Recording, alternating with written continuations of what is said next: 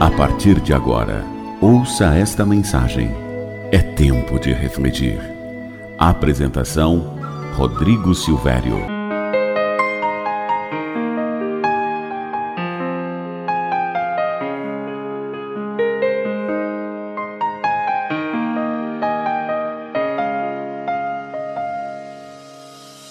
Olá para você que me ouve, tudo bem? Ontem eu estava pensando em algo muito importante. O quanto de tempo você reflete sobre sua vida?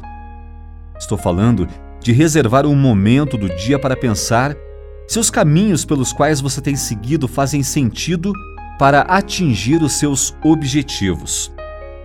Acredite, instantes como esses podem ser decisivos para marcar toda uma trajetória. Significa olhar para o passado não com apego, mas como quem analisa de que forma chegou até o presente e se essa é a posição exata em que imaginava estar. Às vezes, essa reflexão pode significar dar um passo atrás, depois mover-se dois para frente, ou também pode não representar uma diferença de rota, mas sim uma reafirmação de percurso. Se faz algum tempo que você não pare e olha para si mesmo, aproveite este momento e reflita sobre a sua vida. Deus capacitou cada pessoa com essa habilidade, permitindo com que a sua mente e raciocínio possam compreender aquilo que muitas vezes desenvolvemos como uma experiência ruim ou falha. Todos nós nascemos com o propósito de conhecer, progredir, desenvolver nossa vida, chegarmos cada vez mais perto de Deus e buscarmos a nossa salvação. Quando refletimos, colocamos adiante de nós os nossos problemas, os percalços, o que estamos fazendo de errado. A reflexão é uma ferramenta útil para considerar, para compreender, para conhecer mais de Deus, da criação e sobre outros aspectos da vida.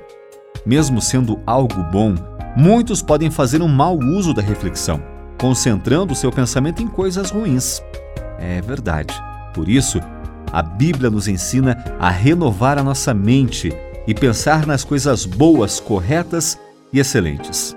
Em Romanos 12, 2, lemos: Não se amoldem ao padrão deste mundo, mas transforme-se pela renovação da sua mente, para que sejam capazes de experimentar e comprovar a boa, agradável e perfeita vontade de Deus.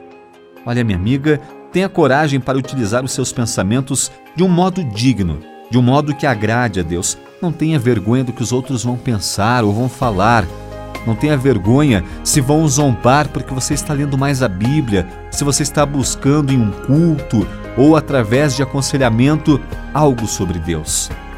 Faça aquilo que possa agradar a Deus e que te possibilite a avançar em conhecimento e graça.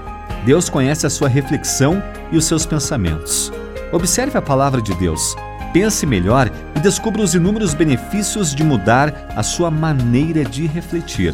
Pense nisso, tenha um ótimo dia e que Deus lhe abençoe.